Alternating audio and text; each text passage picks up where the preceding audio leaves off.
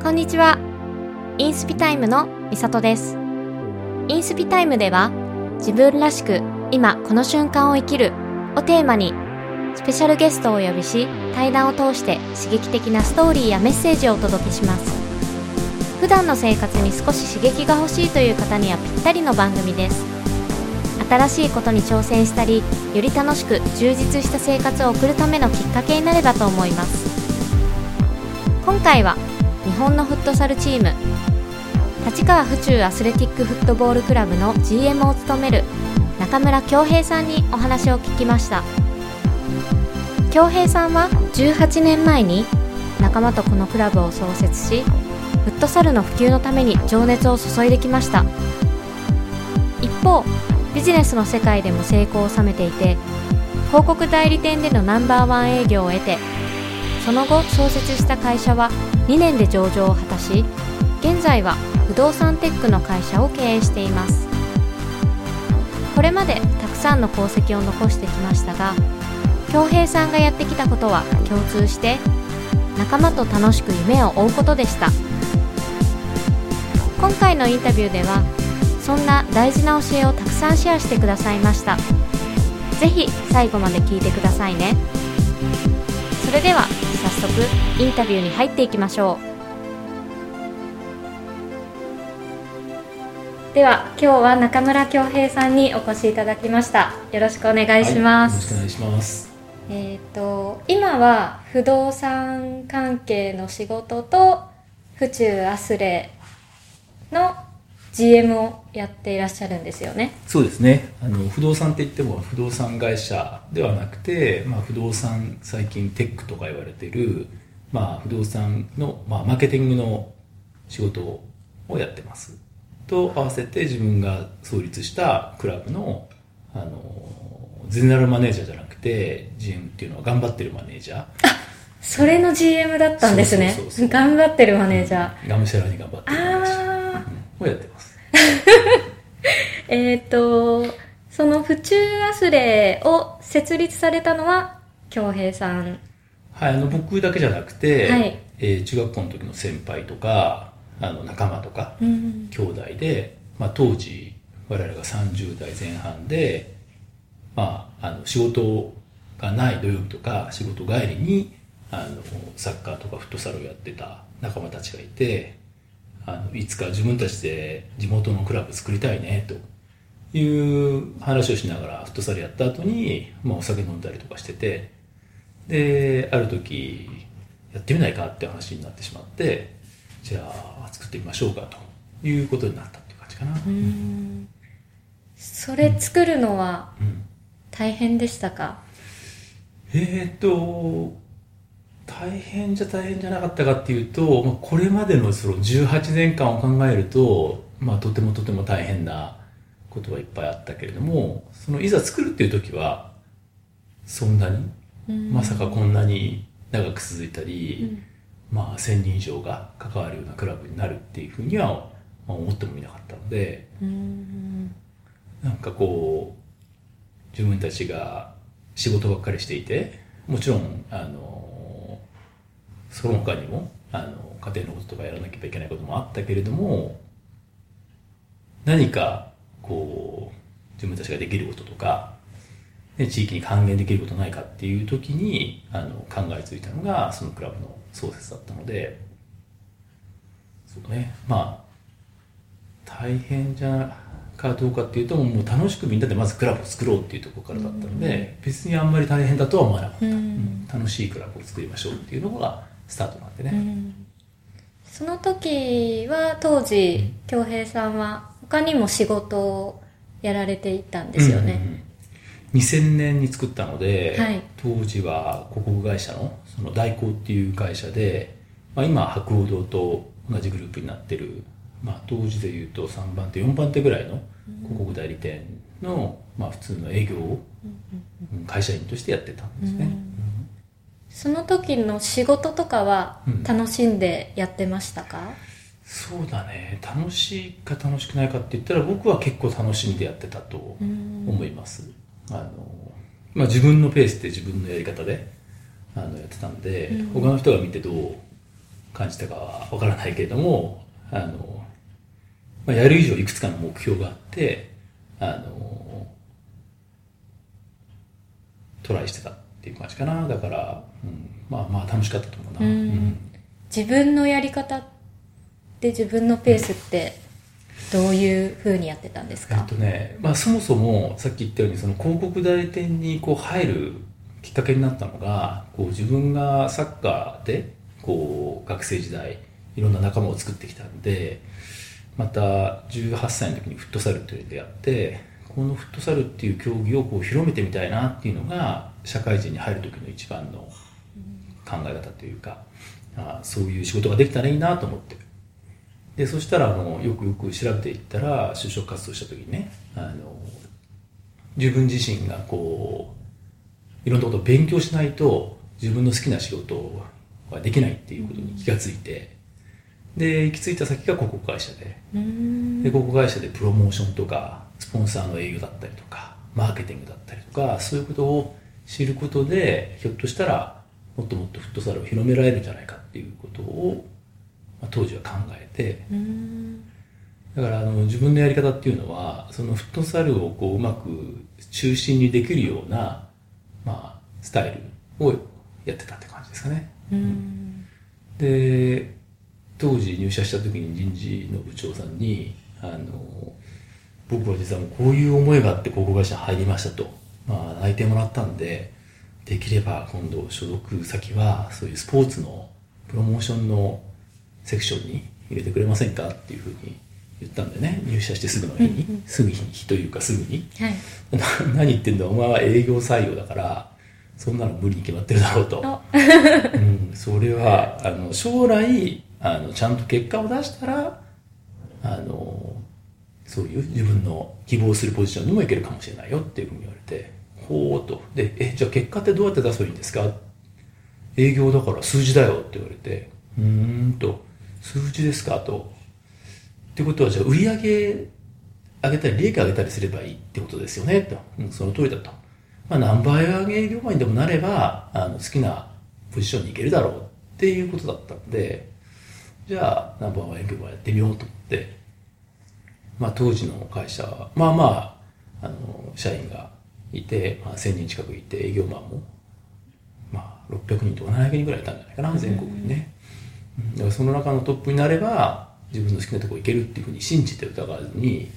あのやってたんだよね。でそうすると普通の広告会社の当時の営業っていうのは、まあ、花形、まあ、代理店だったんでみんな大手のね名のある会社のスポンサーの営業になりたいっていうふうにみんな思うんだけどあの僕はちょっと違ってあのそういうかっこいい会社の担当営業ではなくて目的が数字を作るっていうそしたら自分の目的のポジションに行けるっていうふうに信じてたからで行き着いた先が、まあ、今では普通になっちゃったけどあの通信販売の通販、まあ、e コマースも含めたあの通販が今からだから25年ぐらい前はあんまりかっこいい職業ではなかったんだよね、うん、今アマゾンって聞いてかっこ悪いって思う人いないでしょ、うん、楽天って聞いて知らない人いないと思うけど、はい、当時通信販売っていうと日本文化センターとかって日本直販とかあの、ね、もうみんなもう今知らないよねきっとね。わかんない。テレビですか？そうテレビだけじゃなくてカタログ通販もねディノスだとかセシールだとか選手会とかっていうのが、まあ、そういうので通信販売があの電話一本で商品が届くっていう、そこの担当営業をやらせてもらったっていう感じかな、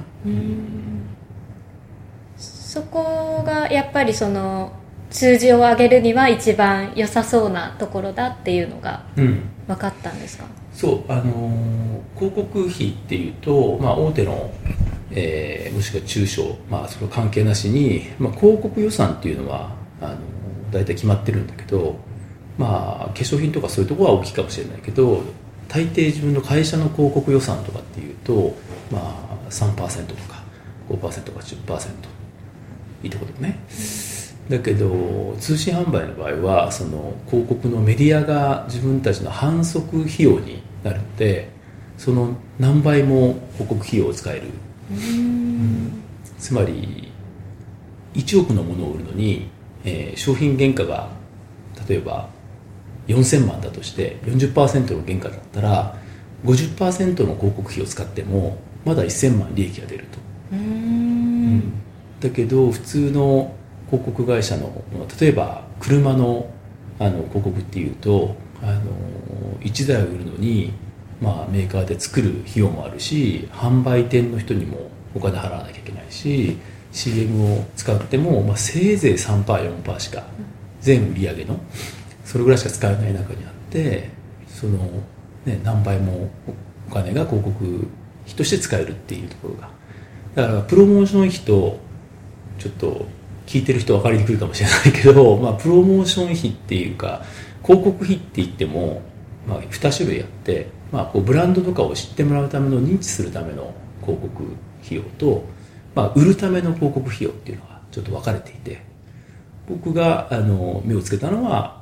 売るための費用にかけたかかるコストの方がたくさんあるっていうことに目をつけてその直接売れる広告だけをやりたいと思ったんでね、まあ今思えばだけどね当時はそんなに深く考えてなかったんだけどまあだって売り上げ上がるだけでいいから、うん。どんどん儲けてもらってというかその商品が売れればたくさん広告費使ってもらうっていうことだったんだけどね、最終的にはそのナンバーワンには営業でナンバーワンになることはできましたか？うん、あのー何をもってかっていうところなんだけどあの売り上げでいうとあのー一人頭の稼がなければいけない広告営業マンとしての売り上げっていうのはあのおそらく社員のな社内の中ではたった一人で稼ぐ金額っていうところでいくと何倍も何十倍も稼ぎ出したし、まあ、後々自分であの広告に関係するそういう、まあ、ダイレクトマーケティングの会社を作ったんですけども、まあ、それも自分の卒業した代行からメディアを買うっていうことになったんであのそこの中の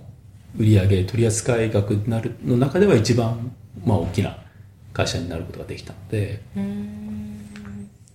どう言ったらわかるかな、うん、ちょっとわかりにくいかもしれないね。ちょっと難しかったですね、うん。ちょっと難しいよね。まあまあ、あの、今の質問で言うと全然ナンバーワン営業マンにはなれたので、ある時、ということでもう僕結果出しましたよねと、あの、そろそろスポーツの世界に行かせてもらえませんかと。いうふうに言ったところ、前の、前の人事部長とはそういう約束してたんだけどって話をしたら、何言ってんだと。ね、ナンバーワンになってこれだけ営業で成績が出せるやつをそんな簡単にスポーツのセクションにするわけないだろうと。まあ、ついでに言うと、今度博報堂と大光は合併しちゃうから、そのスポーツのセクションはもう博報堂に渡しちゃうから、うん、それは大光にいるお前には無理だっていうことになったんで、じゃあちょっとこの会社にいても難しいかなと思って、まあ自分で会社作ることにしたっていう。うんじゃあその前その代理店にいたのは何年ぐらいいたんですか、えーっと、1991年から2002年まで。あじゃあ11年間そうだね。そこでうん。11年間。うん 丸々10年っていう感じかな。丸々10年うん。でその後に自分で会社独立して会社をえっと、その後ね、その、広告会社の中にあった社内ベンチャーといって、会社の中でベンチャー企業を作るっていうような、あの、当時珍しい制度があって、その制度を使って会社を作って、ああそうなんでうん。すね、でそれで4年間、ディークレートっていう会社の事業を仲間と任されて作って、うん。で、そのビジネスをさらに発展させる形でトライステージっていう会社を、まあこれも同じように仲間と一緒に作ったっていう。うん。だからね、あの、さっきの仲間と一緒にクラブを作って、2000年に。で、仲間と一緒に結局、あの、会社を作って、で、どれも何らか日本一になろうっていう目標のもとに、あの、会社を作ってたっていうのが、僕の、まあ、楽しめてた仕事もそうだし、さっき言った辛いクラブ運営なんかも楽しくて続けられてたっていうのはそういうところかもしれないね。うんまあ、つまり一人だけではなかなか楽しむこともできなかったと思うけど、ちょっと共通しているのは、誰かと一緒に何をするか。じゃあ、日本一のクラブを作りましょうとか、日本一の会社を作りましょうとか、日本一のサービスを生み出しましょうとかっていう、じゃあ、その後、誰が、とやろうかなとか、じゃあ、いくらぐらい必要なのかなとか、そのやるためには、どんな情報が必要で、どんなノウハウが必要なんだろうみたいなことを、まあ、勉強し始めるっていうか、うんだからもう、なんかこう、大口を叩いてるっていうふうに言われた、思われた時もあったかもしれないけど、まあ、先に高い目標を自分たちで作っちゃって、それに、この指止まれでついてくる仲間が来てくれて、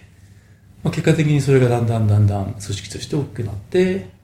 まあ、クラブの方も日本一になれたし、うん。まあ、あの、カップ戦だけだけどね、まだリーグ戦優勝してないから、まだ、そこは、あの、夢を追い続けてる途中なんだけど、まあ、会社の方も、あのテレビ通販の世界の中では、あの、日本一の会社になることができたっていう感じかな。うーんやっぱりそのまあナンバーワンになるって目標を決めて、でもナンバーワンになれるのってうん。一人しかいないというか一つの会社しかないじゃないですか、うんうんうんそこで実際になるのにはうん。どういう風なやり方でやってきたからええまあ、あの、それぞれに、あの、違う分野で、そのナンバーワンを目指してきたので、まあ、一言で言うと、まあ、そういう会社だったりクラブで、あの、少なからずリーダーシップを発揮しなければいけない場面がいっぱいあって、まあ、一人のリーダーとして、自分だけじゃないんだけどね、あの、必ずパートナーがいるんだけど、そのリーダーと一緒に、あの、僕自身がリーダーシップを取ってきた中で、まあ、簡単に言うと、うん、もちろん真面目に一生懸命やらなきゃいけないんだけど、あの、人とはちょっと違う視点で勝つところを見つけていくっていうことかな。うん、例えば、サッカーで、えー日本一のクラブを作るとなるとなかなか大変だと思うけど、まあ当時はまだフットサルっていうのはそんなに人気もなくて、あの、その中で自分自身ががあの会社に入って、自分自身がプレイヤーやってる時にも、あの、何千チームの中で全国大会があって、それでも日本一になれたのは、まあそれ多分フットサルだったから日本一になれたと思うんだよね。だからこの分野のここであれば自分たちが日本一になれるっていう、まあ、マーケットだったりとか、まあ、そういうところをちゃんと見つけ出して、うん、それを勝つためもしくは、まあ、日本一になるためのちゃんと努力をするとその努力っていうのは情報を集めてノウハウを作っていっぱい失敗もしてっていうのをこう繰り返しながら、まあ、自分の人生を楽しんでいるうちに、まあ、だから結果論としてあのクラブも日本一になったし会社も日本一になったっていうそういう感じかな。失敗はあんまり恐れないタイプですか、まあ、うそういう意味では、あの、失うものは別になかったし、うん、あの、大きなリスクがかからないようなビジネスを選んだつもりだし、そういう意味でいくと、何億も自分たちでお金出して、それで勝つか負けるかの勝負みたいなことはあんまり、あの、本当はそっちの方が大好きで、思い切って、もうギャンブルが実は学生の頃とか大好きで、競馬とか、麻雀とか、ちょっと時間のかかる、あの、パチンコとかね、そういうのはあんまり、あの、タバコも苦手だったし行かなかったんだけど、そう自分自身が楽しめるもの、かつリスクがなくて、まあ、そのサービスとかやっていることが誰かに喜ばれる、そういうものであれば自分自身も情熱を傾けられるというか努力も続けられるっていうところがポイントだったかもしれない役に立たない仕事とか商品とかサービスが結構、まあ、人騙したりするね。サービスがいっぱい世の中にあるんだけどそういうので稼いでナンバーワンになりたいとも思わなかったし、ね、まあ、あの、ずるして、あの、フットサルで日本一になってもしょうがないし、ではえっ、と府中アスレを仲間と一緒に作るまでのこの話というか経緯、うん。ちょっと聞かせてください。そうクラブを設立した時は自分たちがあの仲間と一緒にボールを蹴ってこのボールを蹴り続けられるような環境とか、クラブをあの維持したいとか、もうちょっと広げていって、それを同じように、あの、仲間になって蹴る人たちを増やしたいっていうところが目標で、で、それをやっていくためには、いいクラブを作んなきゃいけないっていうので、まあ、あの、府中市民の、まあ、誇りとなるようなクラブにしようっていう、まあ、ミッションを掲げて始めたんだけど、ちょっとそのミッションがこう、大それたすぎたというか、あの、普通の人が聞くと、なんか怪しい そんなことできんの？みたいな風に聞こえたと思うんだよね。で、そういう府中市民から誇りとなってもらえるようなクラブにするためには、例えば J リーグのチームとなって、もしくはフットサルは日本一を目指してっていう風に、まあ、掲げちゃったんで、なんだか知らないけど、日本一のチーム作るって言ってるけど、自分とこの選手をみんな引き抜いて、なんか、やろうとしてるんじゃないかっていう風な誤解を受けたところがあって、うん、ところがまあ、我々はそんなことをやるわけではなくて、あの、まあ、確実にとか堅実に、あの、自分たちの仲間を増やしていくっていうことをやり続けてて、まあ、徐々にその誤解を解いていって、子供たちをなんか教えるっていうスクールを始めた時も、あの、チームを作って引き抜いて、どんどんこっちに、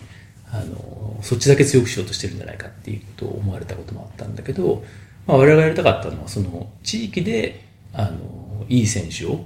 育ててあげれば、後々自分たちのクラブに、大人になった時に、あの、戻ってきてくれて、まあ、それこそ日本代表になれるような選手を作りたいっていうふうに思ってたんでね。だから当時、あの、我々が作ったスクールで子供の頃に来てた選手、だから今からの10年以上前に、あの、小学生だった選手が、今、フットサルであの、アンダー20、つまり20歳以下の代表選手になっているような選手も出てきてて、だ当時は、あの、もうだいぶ誤解も解けた時なんだけど、やっぱり我々が掲げた、あの、地域の誇りとなるクラブになるためには、たくさんいい選手を輩出するような、あの、組織でありたいっていった考え方っていうのは間違ってなくて、うん、まあ、あの、高校サッカーで活躍する選手だったりとか、まあ、あの、女子チームなんかでも、あの、代表に選ばれるような選手も徐々に出てきてるっていう感じなんでね。えっと、その結構、恭平さん、大きい目標、うん、ミッションを掲げるじゃないですか、うん、その、働いてた時も、うん、フットサルのチームを作る時も、そういうの結構周りから笑われたりとか、そういうのはされたりはしなかったですか？まああの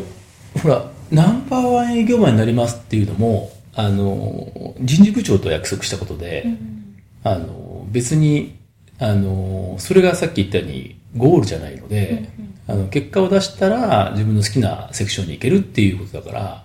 あえて人に俺ナンバーワン営業マン目指してるなんてことは言ったことはなかったので あんま笑われたことはないかな。うん。その府中のアスレでナンバーワン、うん。まあ、チームを作る前とかにそういうのも言ってたんですか、うん、えー、っとそれもだから本当に仲間内で、うん、あの決めてでホームページとかにそういうビジョンとかそういうミッションとかを掲げた時になんと大それたっていうふうに言ってこれはっていうふうに言ってくれた人はいたけど、うん。うん、それは別に気にならなかったというか、自分たちが正しいことを続けてれば、まあ、分かってもらえるだろうっていうふうにしか思ってなかったかな。でそれから府中アスレで監督もやりつつ、M もやっていたんですよね、初めのそうだね。あの当時自分が会社を作って、えー、代表取締役をそのトライステージやっててこれはもう自分の会社なんであの、ある程度自分の自由な時間とか、まあ、決断とか判断ができる立場にいたので、なでしこの、まあ、フットサルのなでしこの監督も、2006年に会社作って2007年になでしこの監督やってくれっていうことで、まあやってたんだよね。うん、で、ただ会社があの上場してしまって、なかなかそういう両方の代表取締役と代表監督の両方をやるっていうことが難しくなったので、あの何かどうにかしなきゃなと思ったんだけど、まあ、最後は自分でその監督というかフットサルの情熱指導者の方をやりたいっていうことで、まあ、会社の代表取締役をちょっと退かせてもらってでその後自分自身で自分の、まあ、監督をやるんだけど、まあ、会社あのクラブ作った時に当時フットサルを教える人いなかったからすぐに監督になってて十、何年、えー自分でクラブをの監督やってて8年ぐらいかな、でその時にあの自分が会社作っちゃって忙しくなっちゃったんであの弟の三郎とか まあ当時イタリア人の監督とかに任せてたんだけどあのなかなか結果が出なかった。んでしかも F リーグっていうのができたばかりで我々もようやく F リーグに入れた年だったんだけど、まあ、成績不振に陥って、まあ、監督もちょっとやる気を失っちゃったっていうところで誰もやる人がいないっていうことで、まあ、僕がじゃあ会社経営しながらじゃあ監督もやりましょうっていうことになったっていう、そういう流れなんだけど。でその時はあのさっき言ったその GM をやってたんでら自分で GM やりながら監督俺っていうのはなかなかあの難しい誰も判断する人がいないんで。なのでまあ1年間だけ監督をやって、えーすぐ次の後輩の方にバトンをタッチするんだけどなかなか勝てなくて10チーム中10位のチームをあの次の年には本当にあの一気に成績を上げて、まあ、あの2位争いをするぐらいまで、あのリーグ戦でもあの強くすることができたんで、うん。まあ、だから結局それで最後監督やっててその2011年の3月の11日にあの試合があってあのそこの試合にベスト8で勝ってさああと2日間12、13と準決決勝でいよいよ監督としても日本一のタイトルが取れるっていうタイミングであの大震災が起こってしまって、あの志半ばに、まあ、監督として、ね、日本一を取るっていう夢はまだお預けになってるんでね、今はもう監督はやっていないんですよね。そうだね。宇宙アスレでは、でその後その海外のはい。監督をやってくれっていう、まあ、みんな聞いたことがないと思うけどそのトルクメニスタンっていう国にあの日本サッカー協会を通じてあの指導者を送ってほしいってことになって、まあ、代表監督っていうのをやってみたかったんでで女子のなでしこの代表監督はやったことがあったんだけど男子の代表監督のやったことがなかったしあのそういう責任がねある仕事なんでまあ自分としてはチャレンジになってしまうけど挑戦させてもらってあのクラブの GM とかあの1年半ぐらい日本を開けなきゃいけないことになっちゃったんでまあでもあのみんなみんなに理解をしてもらって、まあ、1年半中央アジアのねトルクミニスタンっていう 砂漠の町で。どこにあるんでしたっけ？えーイランの上、ウズベキスタンの下、アフガニスタンの奥、トルコの手前みたいな、うん。カスピ海っていうね、チョウザメが取れる湖というか海の隣の国だったけどね。そこでは苦労しましたか、えーそれこそあの髪の毛抜けるぐらい、あのー髪の毛が薄くなるぐらい大変なことがいっぱいあって、まあ、食べ物が合わない、えー宗教的な関係で女性と喋っちゃいけない。喋っちゃいけないんですか？それはちょっとオーバーだけど、あのーえー未婚の女性とは、あのー変な関係にはなれないっていう、うん。まあそれが目的で言ったわけじゃない。僕には関係ないことなんだけど、うん、まあ、一番はその、やっぱり代表監督として、チームを強強くしてあげなきゃいけないっていうところの責任感とか、まあ結果を出さなきゃいけないとかっていう重圧だったりとか、そういうのが結構大変だったかな。うん。もともとその、トルクメニスタンうん。のチームは代表チームはそこまで強くなかったんですよね、うん。まあ、簡単に言うと本当 FIFA ランキングで言うともう200位ぐらいのすごい弱い国なんでね、サッカーがあんまり根付いてないというか。だから誰も勝てるっていうふうにあの誰も強くできるっていうふうには思ってなかったと思ったけど、まあ、最終的にはもう最初に言ったのはそのそこの国でやるアジアのインドアゲームズっていうオリンピックの、あの、室内競技版の大会で、トルクミニスタンで開催されたので、そこで勝ちたいっていうので僕呼ばれたんだけど、だから目標はメダルを取ること、それからもう一つはそのトルクミニスタンでフットサルを知らない人がいないような競技にすること。まあもう一つはその指導者を、まあ僕じゃなくて国内に作ってあげるっていう、まあ三つの目標で僕行ったんだけど、最終的にちょっとメダルは取ることはできなかったんだけど、まあその大会でベスト8で PK で負けちゃって、それが、まあとても国民をこう感動させる、あのー、ことだったらしくて、視聴率90%以上の。すごいですよね。まあ、全国民がテレビだったり会場に見てみて、まあ、1万人以上入るスタジアムで、全員がトルクミニスタンファンというか応援だっていう中で、まあ、試合ができたんで、よかったかなと。うん、その勝てないと言われていたチームを、うん、そのベスベスト8まで持っていったというか、強くさしたには、どんなことをやったんですか、まあ一番は、一緒にこう協力してくれた、そのコーチとか、それから、まあ現地のあのコーチたちと、まあ協力をし合ったっていうことが、あの、成果を出せた、あの、最大のことだと思うんだけど、もう一つは、やっぱり選手たちに、あの、ブラフでもいいから、あの、高い目標を見せて、で、勝つことの楽しさを教えて、で、勝てるっていう自信をつけさせること。まあ、やってたのはそんなことなんじゃないかなと思うんだけど、まあ、実際にあの、スペインの、あの、まあ、フットサルって今スペインの、あの、リーグが一番世界で強いリーグなんだけど、そこのプロチームに、スペイン遠征に、メダルを取る大会の直前にね、行ってきたんだけど、そこで何試合か、あの、勝つこともできたし、1試合だけ勝ったらまぐれだし相手も本気じゃなかったっていうけど、うん、全部で3試合勝ったのかな？4試合やったかな、うん、なのでまぐれじゃないと、うん、あいつらやばいぞっていうなんだかすごい一生懸命やるよっていうのが当時はスペインでこう少し評判になるぐらいすがすがしいチームかつ結構強いっていうふうになったんでね、でやっぱそのチームの選手たちの変化とかももう目に見えて分かりましたか、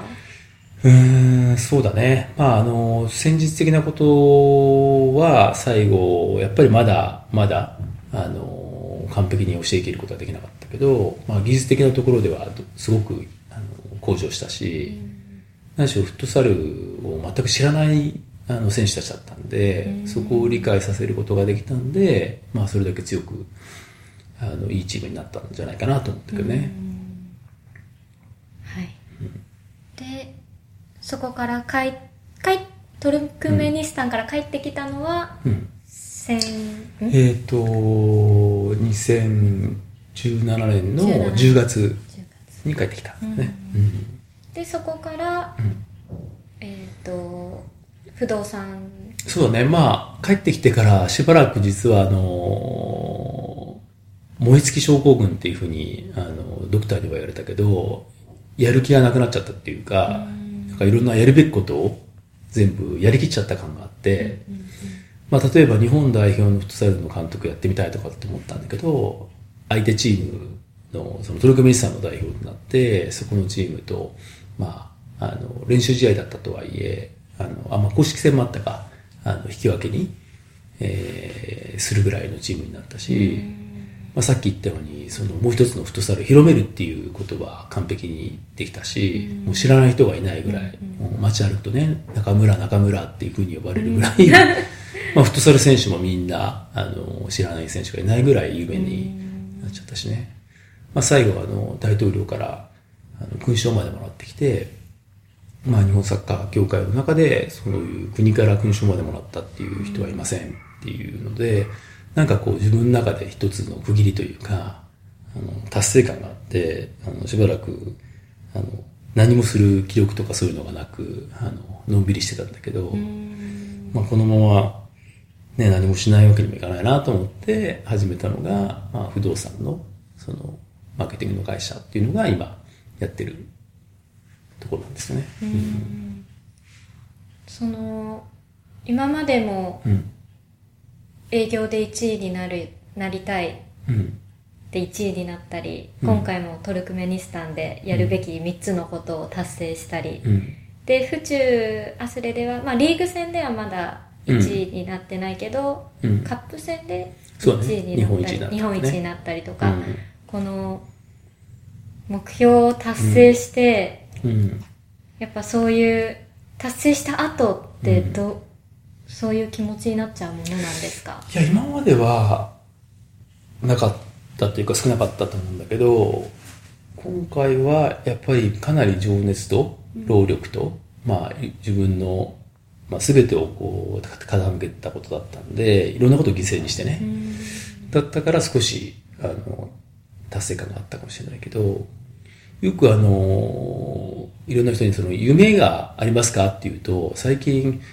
若い子なんかもそうだけど、あんまり夢持ってないっていう。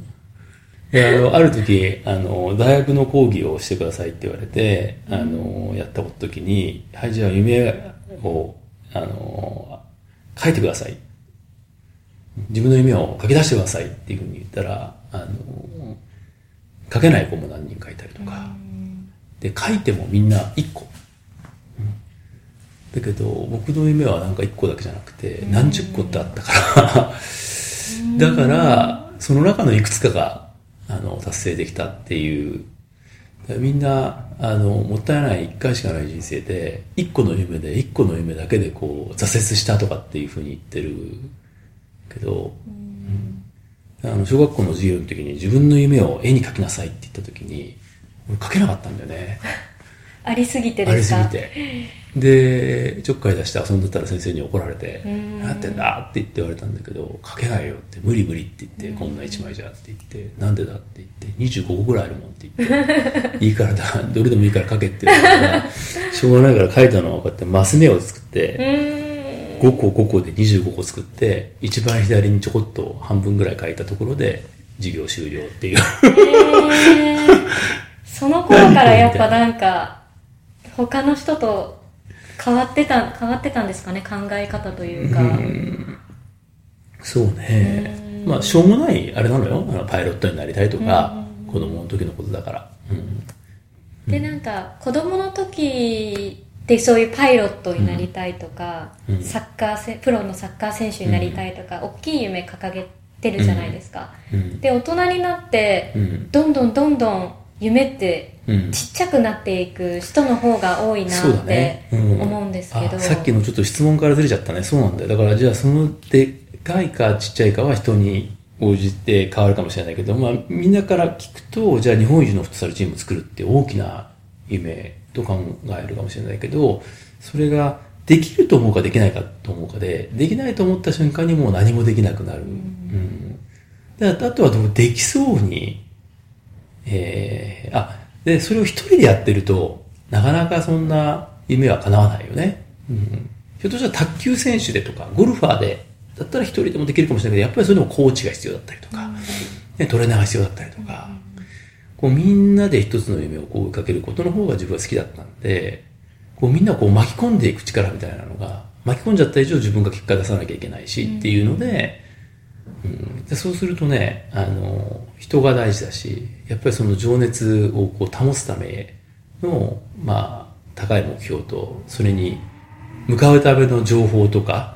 まあ、ノウハウをこう学んでいくっていうことが必要で、で一個、その中でのすごい大変なことは、その情熱がもし失っちゃえば、その、結果にはならなかったと。だけど、僕は日本一のフットサルチームを作りますっていうのは、先に予言していて、もうだいぶ前に。だって2000年にはクラブ作ってるわけで。はいで、15年もかかったんだけど、勝つのに。でも、日本一になれた。うん。で、その間ずーっと情熱を傾ける。しかも一人じゃなくていろんな人巻き込みながら。うん うん、だから達成したというか予知能力がね学生の時に就職活動で予知能力僕ありますよっていうふうに言ったんだけどはいだからナンバーワン営業マンになりますよっていうふうに言い切ったのもまあそれで、ね、情熱がずっと続いてないといけないし、まあそうね、うん、やりたいっていう思いがある程度強くないとできないっていう感じかな、情熱を15年間うん。持ち続けるのっうん。てうん。どうしどうしたんですか？いや簡単じゃないよね。それはうん。もう毎回毎回負けるたびに。結構やっぱ、うん心折れたりする時もありまあすよね。るよそりゃ。もうこれは絶対勝てるなっていうところうで、ん。ねああいう大震災が起こっちゃってあ あのー勝てなかったり。でも、まあその時に、まあある時からなんだけど、ずっと最初からじゃなくてね、ある時からこういうことに気がついて、あ、これで勝てなかった、これで達成できなかったっていうことは、これでおしまいって思うか、ってことは何かが足りない。で、もしその足りないことを補って自分が達成した時は、この悔しさの分だけ喜びがこう増すだろうって言って、だんだんだんだん、こうすぐに切り替えられるようになってきたというか、うわぁ、畜生、また負けたって悔しいなと思ったけど、ちょっと待てよと。これででも来年勝ったらめちゃめちゃ嬉しいんじゃないかなっていうふうに、こう思いをこう少しずつあの変えていくことができたのは、まあそれはあの多分フットサルだけやってたらそんな風にこと気づかなかったけど、自分自身がさっき言ったようにビジネスの世界でもいろんなことやってたんで、そういう中でいろんな方々の話を聞く中で、まあ成功してる人と失敗してる人の、まあ、違いがそこだっていうこともなんとなく気がついてきてて、うん。もう成功することを信じてる人と、うんいくつかダメなことがあったから諦めちゃう人と、うん、いうのの差を自分自身にも置き換えてやってみたなっていうことかな。確かに。私もなんか最近よく思うんですけど、うん。うん成功する人って諦めなかった人というか、例えばこれやっててうん。同じ2人がいてうん。同じ能力があって、うん。どこかで同じところで失敗した時にうん2人とも諦めなかったら、うん。きっとそのうち成功するじゃないですか、そうだね。でも諦めちゃうから成功せずに終わっちゃうというか、うん。本当にそうですよね。なんかあのそれってあのよく成功者がよく言ってるね。諦めなかったからですって簡単に言葉で言うと 何言ってんだっていうふうにるかもしれないけど実際にそうだね。まあ続けていくことなんだけどじゃあ続かないじゃないですか。うん。普通。そんだけ打ちのめされたら。だから仲間がいるんですよ、うん。だから情熱が必要だしだから楽しくないとその夢は追っても意味がないというか,、だから楽しいことをやっているんであれば続けられる、続けていればだんだん楽しそうにやってるから仲間が増える。だから仲間が増えれば結果的に、あのまあ、夢は叶っていくと、うん、なのでまあ人が大事だし、えー情報が大事だし、まあ、知識が必要だし、まあ、あとは、いろんなことってお金がないと達成しないので、お金も大事だし。で、最終的に自分のゴールの、まあ、目標というか、例えば日本一になりたいとかっていうものが生まれてくるっていう、その、諦めるポイントはどこで諦めるかっていうところを、まあ、人が集まってくれないっていうのは諦めちゃう人もいれば、自分が勉強するのをやめちゃって情報をもうこれ以上得ないとか、情報も人もいるのに、あの、チャレンジしない？ビビっちゃってて。で、チャレンジしないと失敗しないから、もう失敗しない人は全然ノウハウがたまらないんだよね。なんで失敗したかっていうことを知らないままずっと行くから、ずっと失敗し続ける。下手したらね。で、そうしてるうちに、だんだん、まあ、お金が集まってきたりとか、お金が生まれてきたりとか。で、最後のその、で、これってあの、僕の中では、あの、人、情報、知る知識のうち、えー、金、物って言って、まあ、人情を知ると、金が生まれて、物が達成できるっていうような、はい。この5つをちゃんと揃えてる人は、うん。だから、まあでもその5つを整整えていくのっていうのは結構大変なんで、まあ常に自分があの高いモチベーションで情熱を持ってないと、と、楽しんでる人以外のところ以外には人は集まってこないし、情報も来ないし、ノウハウもないから、なかなかゴールには近づかないっていうね。あとこういろいろ話をき恭平さんの話を聞いていると、うん。結構人のためになりたいとか、うん。人を喜ばせたいとか、うん。府中のためになりたいっていううん。気持ちがあって、いろんなことをやってきたように聞こえるんですけど、やっぱりビジネスをやるにおいても、うん。常にそういうことは頭にあってうん。やってることですか、そうだね。まあたまたまなんだけど僕は兄弟が多くてあの、まあ、父親も母親も、まあ、だいぶ能天気なあの二人で 目の前で見てるとこう自分のがお金大して持ってないのに人にあげちゃったり貸しちゃったりとかこうついぞこう人のためにこうやってきててずっとその子供の頃はバカだなとか、なんでだろうと。ね、我々子供に学費出せないのに、あの人のためにお金使ってるって、別に俺のお金じゃないのに、そう思った時期もあったんだけど、うんまあ、楽しんでるんですよね。その、大変なところを。だもし自分自身が今、食べるものがないとか、住む家がないとか、そういうのに困ってる状況で、今のようなことをやれって言われてもできなかったと思うけど、幸いにしてみんな一生懸命働きなさいとか、人のためになりなさいっていう一言も言われたことないけど、あの、まず自分で自分の生活を一生懸命やるようにっていうことを、まあ僕の兄弟はみんな教わってきたんで、だから、あの、自分は困ってないから、普通に生活ができてて、うんだったら、あの、その上で何かできることがあったら人生楽しいだろうなっていうのを、楽しみ方を両親で見てたから、まあそれと同じように、だから全くどんな場面でも、まあ、ちょっと人の役に立てばいいなっていうふうに、その広告会社の営業の時もそうだし、まあ、監督やってた時もそうだし、自分の会社の経営やってた時もそうだし、まあ、自分が何かこう、サービスを作るっていう時も、これはみんな喜ばれるサービスじゃないかなっていうことで、やると。そうでない、ただ単に、あの、金儲けとか、なんか自分が有名になりたいとか、そういうことのためにやったことはもう、ほぼないと思ってね。さっき言ったその不動産テックの仕事っていうのも、今なかなか家が売れなくて困ってる人が世の中いっぱいいて、空き家もいっぱい増えてきてるし、どんどんどんどんこう、あの、家を持ってる人って年配になってきて、こう、あの、売るに売れない、売り方がわかんないみたいな人がいっぱいいるってことが分かったんで、なんかそういう人たちの役に立ったらいいなっていうふうに思ってやっていると。でもそれはやっぱりほら、金にならないとビジネスにならないから、たくさんの人を救えないから、うん。そこの周りにいる3人ぐらいだけをね、あの、救えるんだったら、それは簡単かもしれないけど、困ってる人みんなできるだけ多くの人ってなると、ビジネス化した方がいいんじゃないかっていうことで、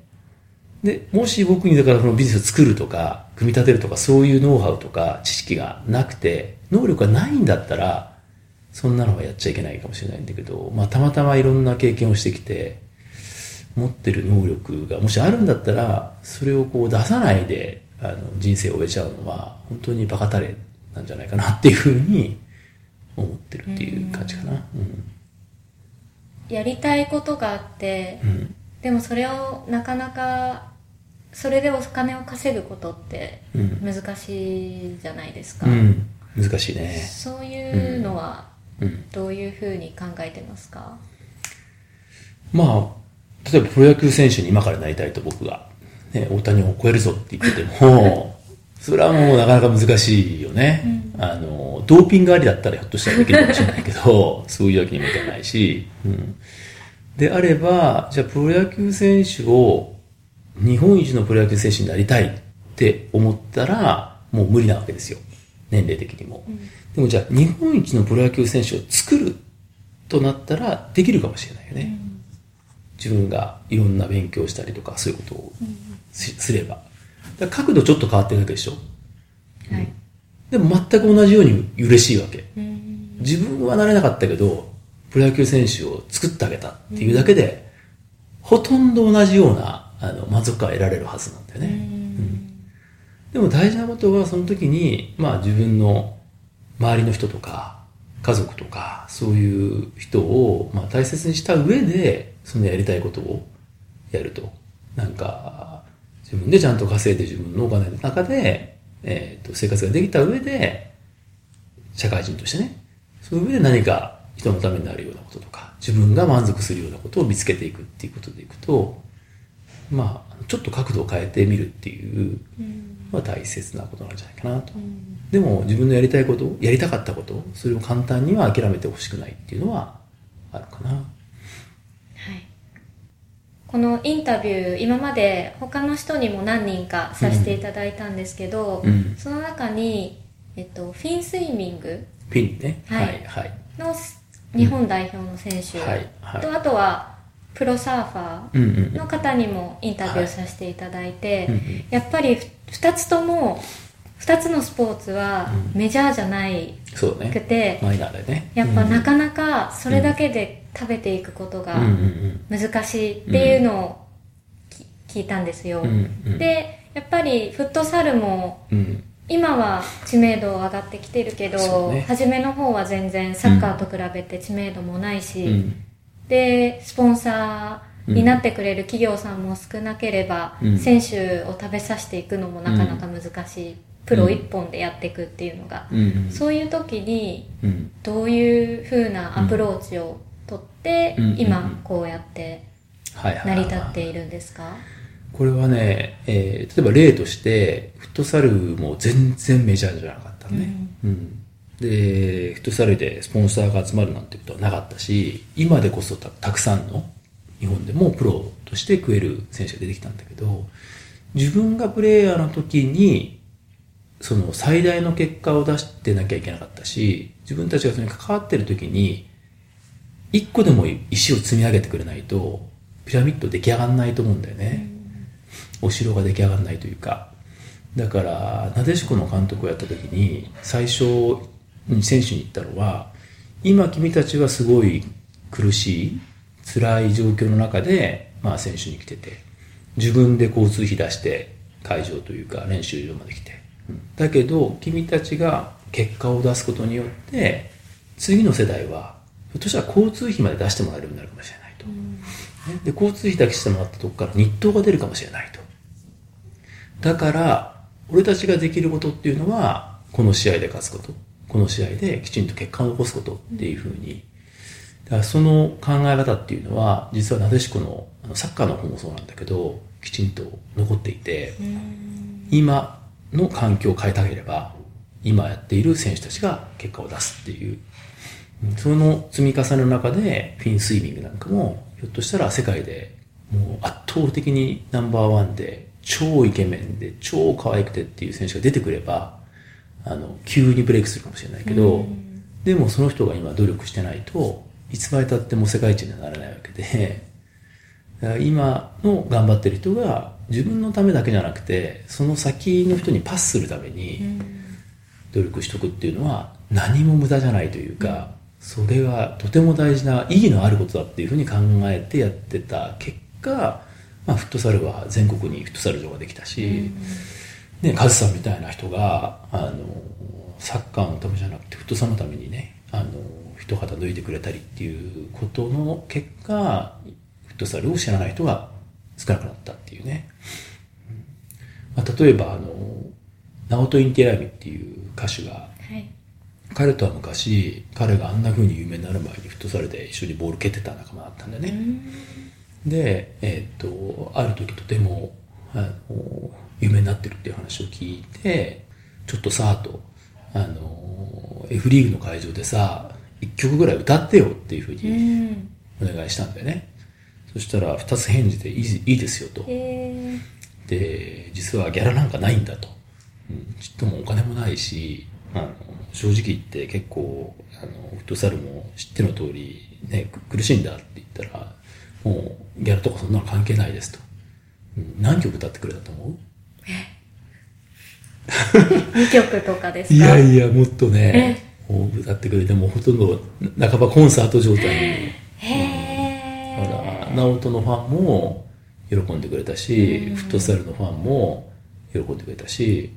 まあそういう、その頃、フットサルを夢にしたいんだっていうふうに俺は夢をあいつに語ってたし、直人は直人で僕は必ずミュージシャンになって成功しますっていうふうに言ってて、いや、成功するよお前はって言って、えーそんな偉そうに言ってたわけじゃないんだけど、うん。だからね、CD くれたんだよ。これ、僕が最初に作った、まだ誰も、で、それを僕の車の中で、えちょっと聞いてくださいよ、京平さんって言って、いいよって言って車の中で、うん。ちょっと渋谷まで送ってくださいって言うから、うんいいよって言って、乗せてったんだけど、ー、へーそういう。でもね、それ聞いた時に、すごいなと思ったのが二つあってね、その、曲がいいとか悪いとかは、俺はちょっとあの、あんまよくわかんないうん方なんだけど、それさ、持ち歩いて、誰にでも自分の曲をちょっとでも聴いてもらおうと。で、当時僕は広告会社の人間だったから、代理店なんですよね、京平さんねって言って、ちょっとでも何か僕にチャンスないですかねっていうふうに言って、CD をうんくれたし、まあそういう中で、フットサルもめちゃくちゃうまかったし、で、ミスチルの桜井さんとかと一緒にフットサルとかサッカーやってるうちに、あの、前座で歌わせてもらえるようになって今の直人がいるんだけど、うんまあそこで自分のことを完全に信じてることと、うん常にその営業というか、うん。常にチャンスは目の前に転がってるっていうふうに信じてる人。うん。あ、これもひょっとしたらチャンスなんじゃないかなって思って、彼は1枚の CD を僕にくれちゃったんだよね。うーん。そういうことがうんあったんですね、そうそうそう。やっぱりその信じることとか、うん。夢を人に語ることとかってそうだね。大事ですかね、うん。ただだもん、語るのは。うん。うん。笑顔とはい、夢を語るのは、うん。みんなフリーですから。うんうん。なんで使わないんだろうっていう。うん。うん。あと人を褒めることね。褒めること、うん。これもただだから。うん。で悪いとこを見つけようと思うのは、あの、いっぱい全員、みんな悪いとこあるんだけど、うん。いいとこを褒めるのはただですからね。うん。はい、ではちょっと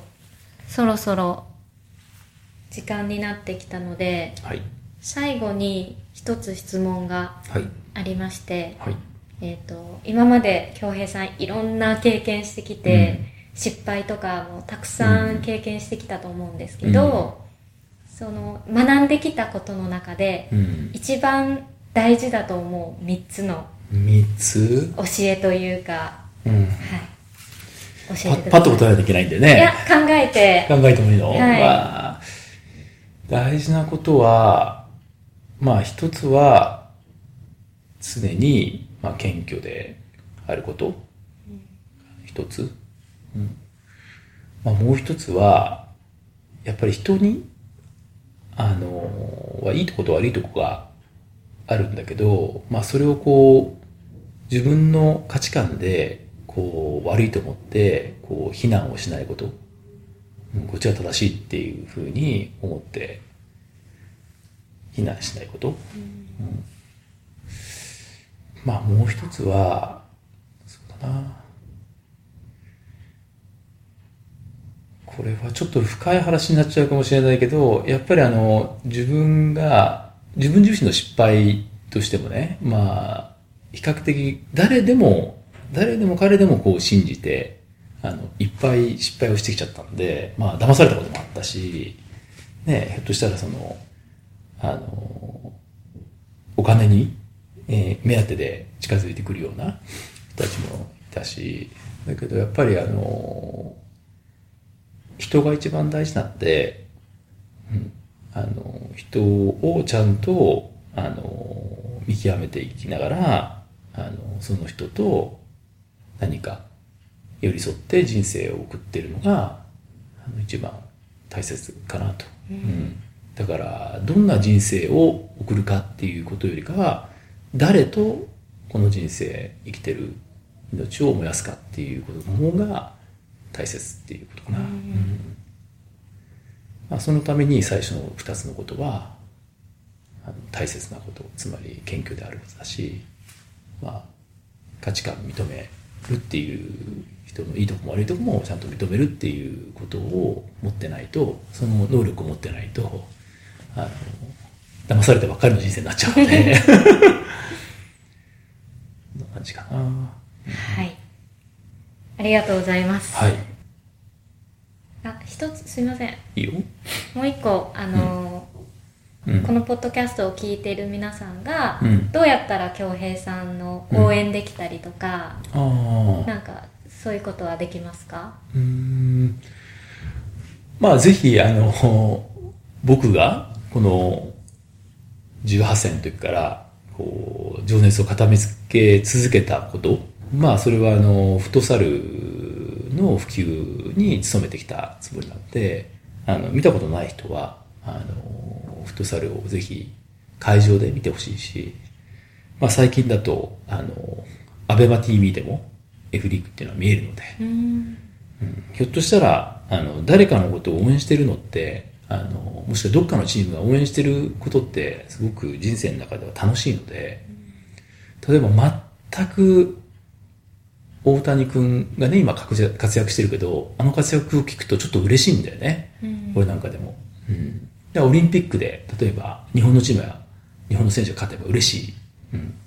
だけど、あの、普段の生活にもそういうチームがあった方が、バスケットはこのクラブを応援してるとか、まあ野球だったらこのクラブを応援してるっていうのが、何にもない人よりかは、ある生活の方が楽しいので、うんまあその中にはあのフットサルのチームのお気に入りのチームね、北海道の人だったら北海道のチームを応援してほしいし、あの、千葉出身の人だったら浦安のチームをまあ、府中のあの競馬ファンの人だったら、府中のチームを応援してほしいし、はい競馬ファンが一番多そうだからな。まあ、あの、いいの。あの、何か応援するクラブがない人は、ぜひフットサル見に来てほしいかなと。はいはいありがとうございました、はい、ありがとうございます。はい。ということで、今日のゲストは中村恭平さんでした。皆さんぜひ、フットサルの試合を見に行ってみてくださいね。今後もインスピタイムでは多方面で活躍されている素晴らしいゲストをお呼びし、いろいろな考えや思い、ストーリーをシェアしていきますので、ぜひインスピタイムを登録してくださいね。また、インスタグラム、ツイッター、フェイスブックの投稿も行っているので、フォローお願いします。感想やコメントがありましたら、ポッドキャストの番組ページ、たは iTunes にお書きください。次回は2週間後の配信を予定していますので、お楽しみに